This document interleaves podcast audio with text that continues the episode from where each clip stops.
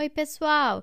Esse é o podcast Livros que Amamos, onde eu, Denise Gomes, vou contar algumas das histórias que passam lá pelo blog e fazem sucesso aqui em casa.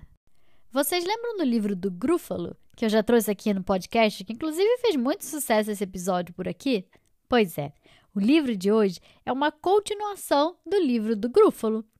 No livro de hoje, apesar das advertências do pai, o filho do Grúfalo sai sozinho pela floresta durante uma noite fria e escura. Seu propósito é encontrar o grande e feio rato mau. Mas será que esse tal de rato mau devorador de grúfalos existe mesmo? Hoje vocês vão descobrir. O nome do livro é O Filho do Grúfalo, escrito pela Julia Donaldson, ilustrado pelo Axel Scheffler com tradução da Gilda de Aquino e publicado no Brasil pela editora Brink Book. Quem vai apresentar o episódio de hoje para vocês é um ouvinte muito fofo do podcast, o Thomas, que me mandou as mensagens mais lindas. Thomas, um beijo enorme para você. E vamos lá ouvir o Thomas, que ele tem uma mensagem. Thomas, eu tenho três anos, eu moro na Alemanha. Agora a Denise vai contar uma história muito legal. Vamos ouvir?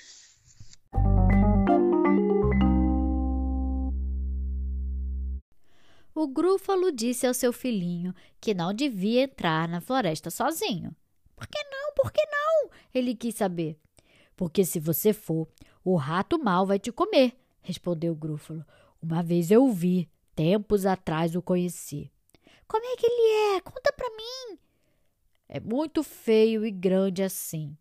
O Grúfalo disse. Deixe-me pensar. E coçando a cabeça, começou a lembrar.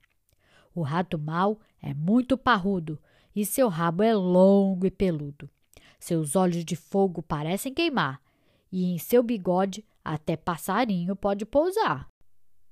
Numa noite fria, quando seu pai roncava, enquanto a neve caía e o vento soprava, o filho do Grúfalo que era teimoso, desobediente, mas bem corajoso, saiu da caverna e pôs-se a caminho, resolvido a entrar na floresta sozinho.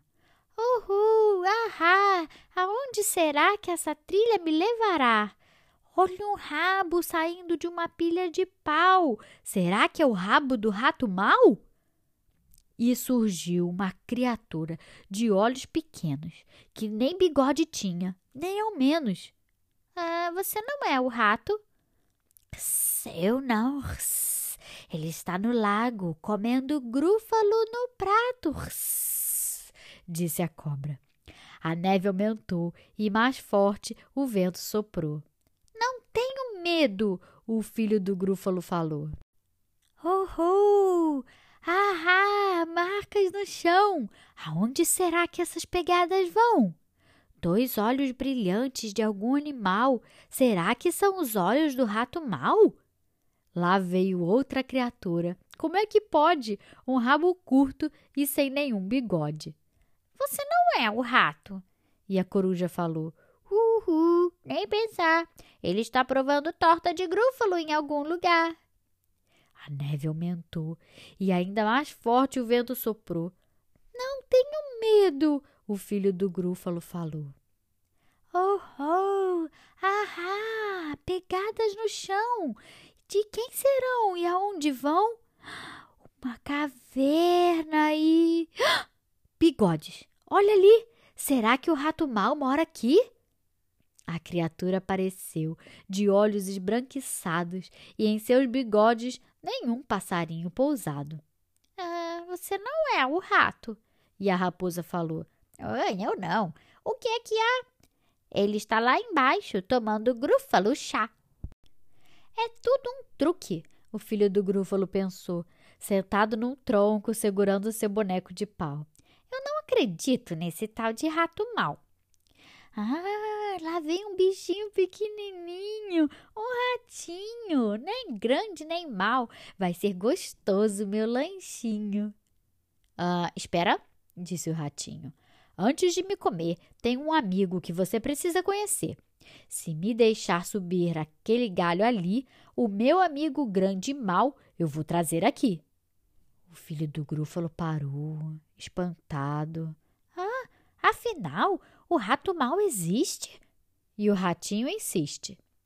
Eu vou subir naquele galho e trazer o malvado. Espere e verá, mas tome cuidado.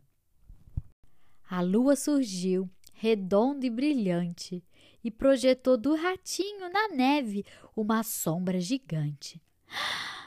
Quem é essa criatura terrorizante que carrega nos ombros uma nó gigante, com um rabo tão longo e bigodes enormes, com dentes afiados e orelhas disformes? É o rato mau! O filho do grúfalo gritou e o ratinho, sorrindo, de seu galho saltou. Oh, oh, ha, ha, disse o ratinho.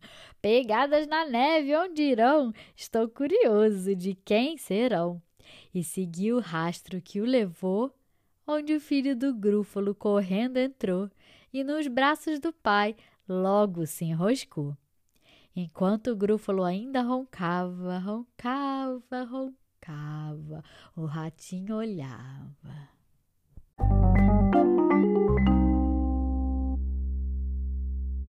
E aí, gostaram da história? Esse ratinho é mesmo muito esperto, né?